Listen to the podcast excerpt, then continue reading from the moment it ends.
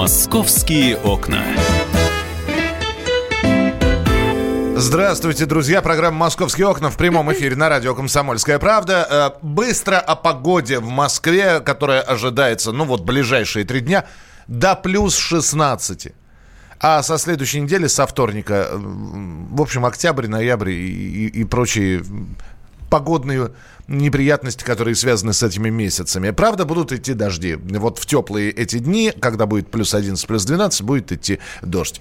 Все, о погоде рассказал, а теперь предметно уже по материалам наших журналистов, наших корреспондентов, тем более, что Анастасия Варданян уже в студии. Добрый день.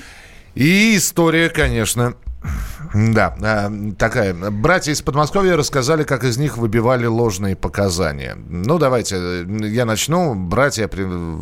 жили в Подмосковье, приехали из, из э, с Полтавщины или из Харькова. Херсонский ну, район. Херс... Да, Херс... из, из, Хер... из Херсона приехали, из Украины приехали. Стали работать, все вроде бы нормально. И, казалось бы, жизнь потихонечку налаживается. Дети, семьи, семьи но оказались не в том месте и не в тот час. Да, а вот что происходило, Настя сейчас расскажет. А, история такая, что буквально на днях а, двум братьям был вынесен а, судом присяжным, суд, суд присяжных вынес им оправдательный вердикт, а обвиняли их в убийстве старушки. Да? Один из братьев предприниматель, все у него хорошо, оба ранее несудимы, 37 и 20 лет, со всех сторон положительные. Попадают они в эту историю а, совершенно случайно, и все обвинение было построено на первых показаниях, которые были оформлены как явка с повинной, но оформлены с многочисленными нарушениями. Я пообщалась с братьями, они рассказывали о пытках и о том, как из них, собственно говоря, вот эти показания первоначальные выбивали. И это на самом деле страшно. А, другой вопрос, почему их заподозрили, почему пришли Об этом им, тоже могу рассказать. Ним, да. а, а, все происходит, а, а, вот я уже сказала, что они оказались не в том месте, не в тот час. Да? Они а, находились не недалеко от дома убитой бабушки. Они увлекались э, поисками разных монет. И э, в этот момент, когда было совершено преступление, были неподалеку, но в заброшенном доме. Да, да. Ну, в общем-то, их там даже не видели. На самом деле, там э, есть э, видеозапись, которая попала к сотрудникам полиции, но там даже время не совпадает. То есть они уже в 10.42 из, этого, из этой деревни уехали, а убийство бабушки было совершено как минимум через 10 минут после их отъезда. Но это никого уже не волновало. А, старший Александр, да, по-моему? Старший Александр, ему 37 лет, у него двое детей. Вот что он рассказывал. Ему, на самом деле, вот мы когда общались, он говорит, мне просто стыдно вот тебе э, это все рассказывать, то, что, то, что то, что он пережил, на самом деле никому не Вечер, открывается дверь, заходят 8 человек, забирают братьев. Дома э, двое детей, Дома... увозят в разных машинах ну, и а везут в Раменский отдел полиции. А что было дальше, Александр э, Махницкий расскажет прямо сейчас. Меня заводят в кабинет под номером один, ставят табуретку. Я в, дома, в домашнем трико, в ботинках без э, носков, футболке и куртка сверху зимняя с капюшоном. И говорят, говори правду. Я говорю, какую правду говорить и о чем речь вообще? Говори правду или сейчас будет плохо. Я говорю, я не знаю, о чем говорить. Меня бросают с табуретки на пол, ну и, соответственно, накидывают капюшон на голову. Давай привязывай, говорит, ему провода. Руки перестегивают наручники и застегивают их сзади. На локтях стягивают стяжками пластиковыми. Ноги в коленях тоже. На мизинце что-то прикручивают. И начинается, ну, бьют током. Бьют периодически 3-5 минут. Это старший брат. Это старший брат, он продержался больше 10 часов продолжались его вот эти все истязания. А, ну, простите, что говорю это в эфире, но от бесконечных ударов тока организм полностью расслабился, и просто у человека произошло недержание, он лежал в собственных фекалиях, рвоте. После этого его отправляют помыться в унитаз, а, то есть в унитазе он проводит какие-то гигиенические процедуры, а дальше, ну вот он, а, после того, как мы сказали, сказали, что придут к его детям и жене, он согласился подписать то, что ему говорили. И только уже после этого он узнал про эту бабушку, понимаешь? Вот когда диктовали, он только тогда узнавал, что вообще, в чем он признается. А младший брат, да, Василий. Василий находился в соседней комнате, и, ну, на самом деле, Васе всего 20 лет, гораздо меньше продолжались его пытки, он там довольно были, быстро все подписал. Там были другие экзекуции, вот что Василий рассказывает. Мы отъехали от этого магазина. Я говорю, я ничего не знаю. что хотя бы случилось, расскажи. Ну, когда ты не понимаешь, о чем идет речь, ты вообще ну, необъяснимо это. Все, мы поехали в сторону Бронницы, это я запомнил. И свернули там, где Чулкова развязка на Жуковский. Проезжая мост, через Москву, который напереди сидел этот Блохин, сказал этому Корчунову, дай паспорт, я посмотрю. И ну, увидел там паспорт еще, гражданство Украины. Ну, извините, там начались такие оскорбления по национальному признаку. Я говорю, да я при чем? Ну, я виноват, что я там родился или что у меня гражданство такое. Ну, как бы ничего это не останавливало. Я говорю, да объясните, отпустите, да, там, а, ну, что случилось, к чему. Они говорят, понимаешь, если ты сейчас не сознаешься, тебе же хуже будет. И вот именно этот Бахин, он сидел на переднем сиденье с правой стороны, получится, впереди меня. Как раз вот почему это запомнилось. Э, проезжали Москварику, и он говорит, да ты послушай, вот, ты если даже не признаешься, тебе никто не отпустит, мы не готовы тебя отпускать. Если что, говорит, тебя ушатаем, и Москварику возле Бронис выловлят. Одного обещали сбросить в Москварику, другого пытали током. С нами на прямой связи адвокат, бывший сотрудник спецподразделения МВД Вадим Лялин. Э, Вадим, здравствуйте. Добрый день. Здравствуйте. Но вот эта вот история, я не знаю, ее можно назвать показательной или все-таки исключением из правил? Ну, к сожалению, конечно, она не показательная. И, к сожалению, она не исключение из правил.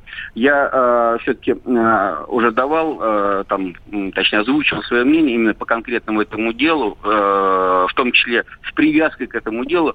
Думаю, наверное, все-таки, что здесь, к сожалению, проблема в кадровой службе, э, которая не э, достаточно нормально э, проверяет на там, психические заболевания, расстройства, там, отклонения психики э, отдельно взятых сотрудников оперативных подразделений. Потому что нормальные люди – они так вести себя не будут. Вадим, Это... скажите, пожалуйста, здесь же э, таких прецедентов, когда, ну, мы сейчас не про пытки говорим, а сотрудник mm-hmm. правоохранительных органов превышает свои полномочия. Потом его задним числом увольняют из органов. А вот скажите мне, пожалуйста, вы как адвокат, как человек, который знает это все, mm-hmm. вот человека увольняют. Да. Я не знаю, раньше увольняли в трудовой книжке была статья, по которой тебя уволили. И сейчас то же самое. А, то есть он, он, мож, он может пойти в следующее отделение, Нет. в следующее... Не может. Нет. То есть Нет. он уже так быстро Все. на работу в правоохранительные органы не никак, не, не то, что так было, никогда. Ну, то есть есть э, все-таки какое-то понимание Но того, что... Мы, как, давайте еще все-таки обратимся к тому, что как, по конкретному делу оба этих э, нехороших человека, которые опозорили там э, честь офицера и сотрудника правоохранительных органов, они в розыске. Там было гораздо больше, чем оба. Ну, тем не менее, в розыске сейчас двое угу. понимаете, да, которые основные пытки делали, они сбежали. Это о чем говорит? О том, что вот такая вот ситуация. Но они сбежали не в связи с этой историей, а история с, с очень похожая. В Бел, из Белгорода привозят в это же отделение мужчину, там его пытают, выбивают показания, э, ну, заставляют признаться, что его брат совершил убийство. И действительно, по э, статье 236 возбуждено уголовное дело, двое в бегах, а вот этот Блохин, про которого говорил Василий, да, называют его mm-hmm. фамилию, он, между прочим, по этому делу делу, ну, как бы изначально был подозреваемым, а потом все подозрения сняли, и он а, по-прежнему работает все на своем месте. Вадим, а, как, а как можно снять подозрение, если человек его а, прямо опознает и на него прямо указывает пальцем? Вот как интересно, как, как же сняли? Мне тоже очень интересно. Вадим, спасибо большое, что были с нами на прямой связи. Ну, э, самое главное, вот то, что я хотел услышать, что э, э, те люди, которые э, подозреваются в, в этих преступлениях, э, сотрудники правоохранительных органов, они не смогут дальше дальше продолжать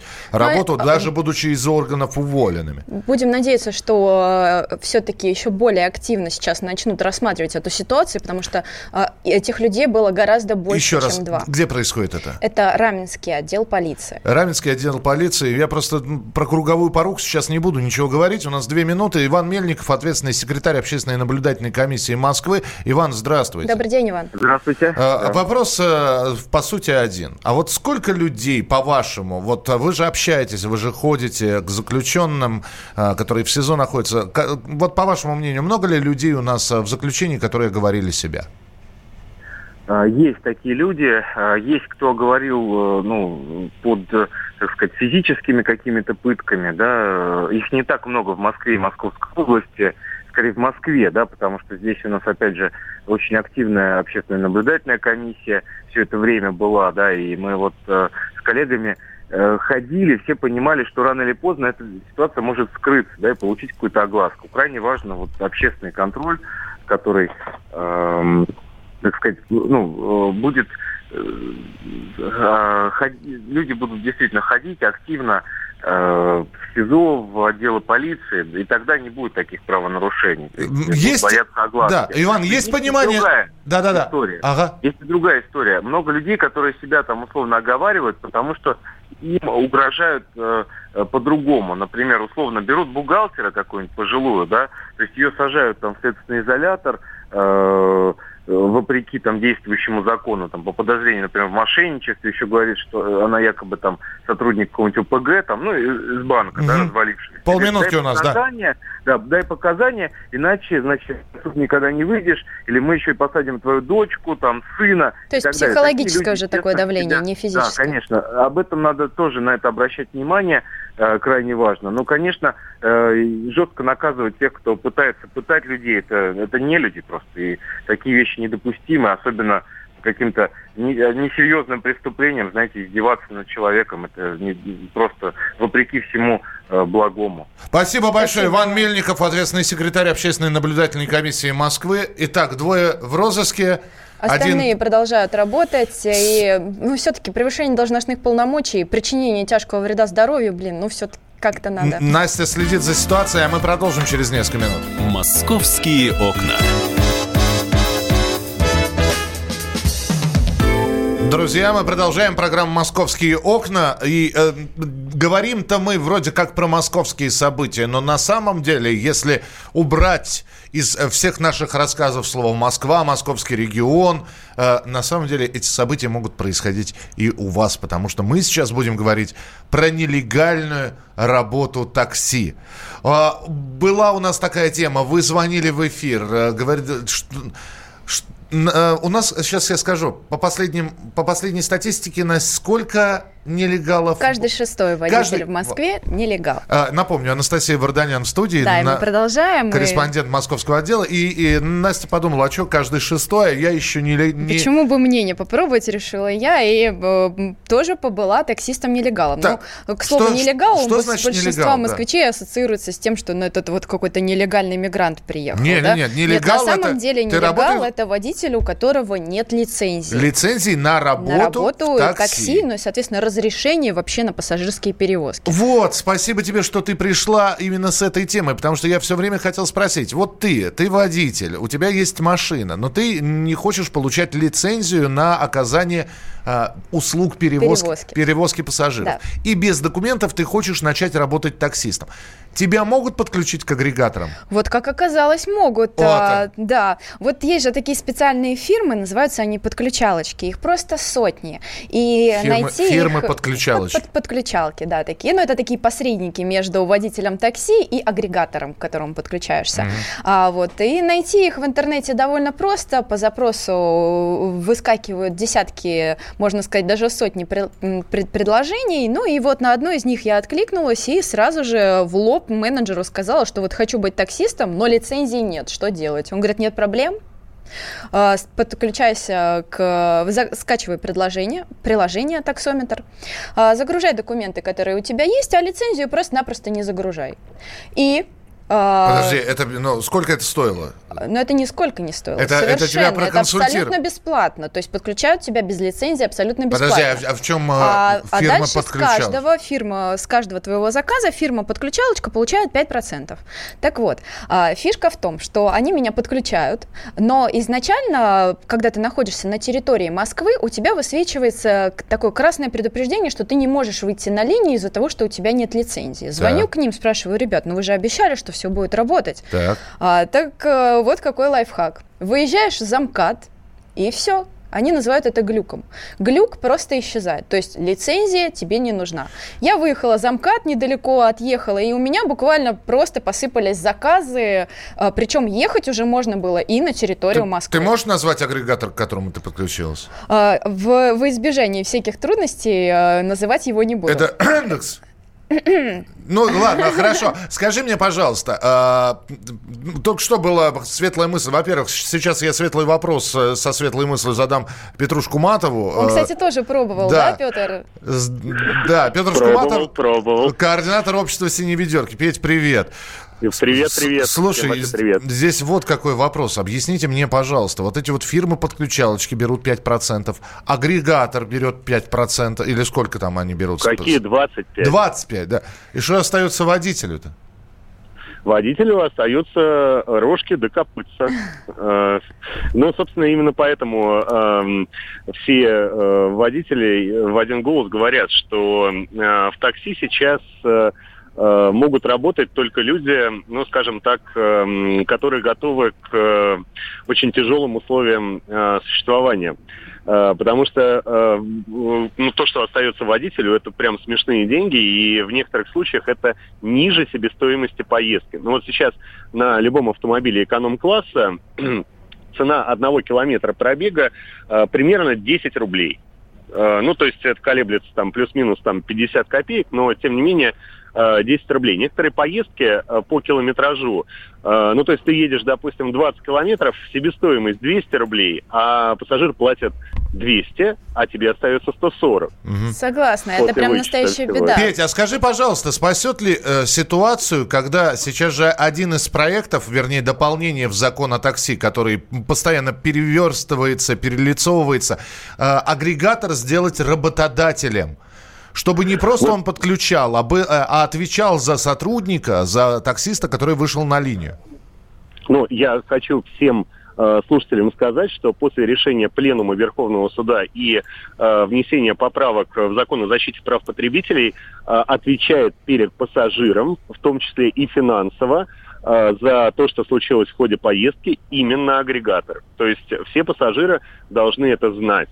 Петя, а если нет если лицензии у таксиста, не то важно, кто будет отвечать? Неважно, неважно. Если пассажир сделал заказ через Яндекс Такси, там Get, Ситимобил, неважно, любого агрегатора, э, то согласно нашему законодательству все финансовые претензии за э, последствия поездки, ну, если что-то пошло не так, ДТП, например, или криминал, несет агрегатор. Но ну, хоть так. Возвращаясь, да, возвращаясь к закону о такси. Дело в том, что э, сейчас почти все э, таксисты это так называемые самозанятые.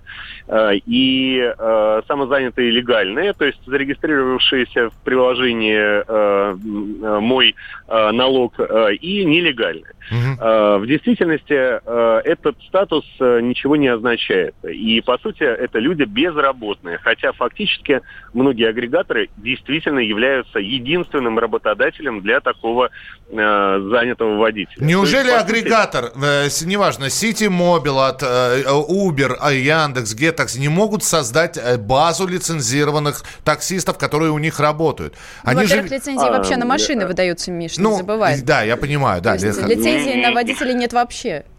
Абсолютно точно. То есть вот я сейчас нахожусь на конференции «Такси-2019» э, прямо в Сочи.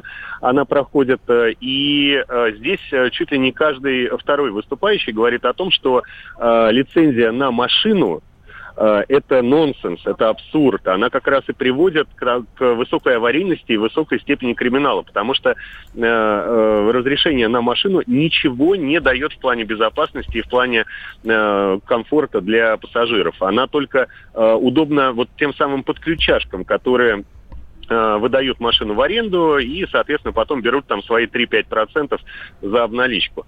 Э, в то же самое время, если, если говорить э, о, том, что, допустим, сделать такси действительно безопасным, нормальным, чтобы там было возможно работать жителям города, например, да, а не только приезжим, необходимо выдавать разрешение на водителя. И вот это много где звучит сейчас, так называемый цифровой профиль или Э, разрешение на профессиональную деятельность для водителя. Причем это в более широком смысле звучит.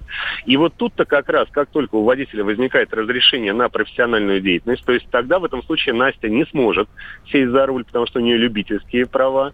А, вот допустим, вот. Э, э, Иван Иванович Иванов, у которого профессиональное водительское удостоверение, и Министерство транспорта или Департамент транспорта разрешили ему заниматься коммерческой деятельностью за рулем автомобиля, он сможет. И вот в таком случае, конечно, трудовые отношения, э, они, наверное, будут обязательны. То есть либо ты индивидуальный предприниматель, либо ты э, профессионал, который работает в конкретной компании-перевозчике. И тогда действительно будет порядок. Но э, агрегаторы – это те компании, которым это абсолютно невыгодно. Поэтому они э, всячески противодействуют этому явлению, э, в том числе пуская государство по ложному пути, э, пути самозанятости. Ну, ну пусть, надеемся, пусть их жизнь заставляет, правда. да. Петь, спасибо большое. Петр Шкуматов, э, ну общество, синие, общество «Синие ведерки», координатор, да. Все-таки штраф-то существует за то, что ты ездишь без лицензии. Потому, да. Поэтому, Миш, я не нарушала. Я заказы мне сыпались, но я их не принимала.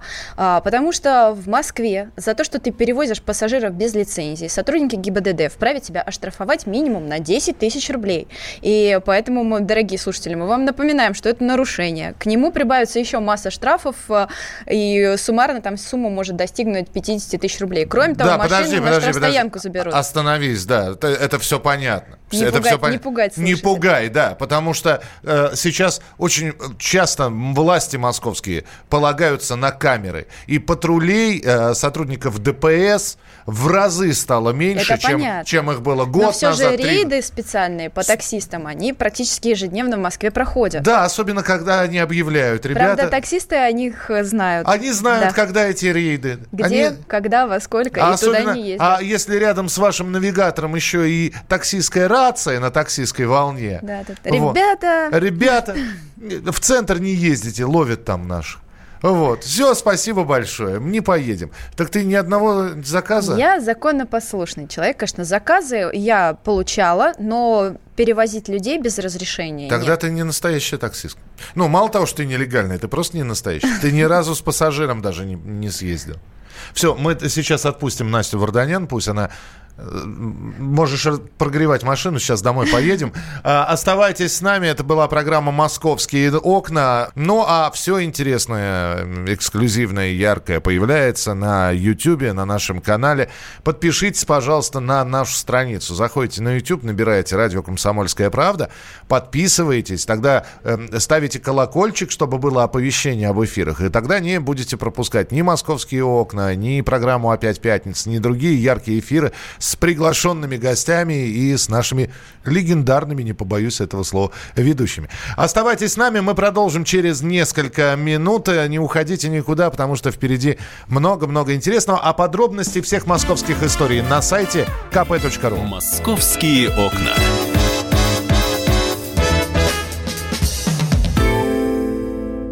Лучше и сто раз услышать, и сто раз увидеть. Наш эфир на YouTube-канале «Радио Комсомольская правда». Для всех, кто любит по-разному. И ушами, и глазами –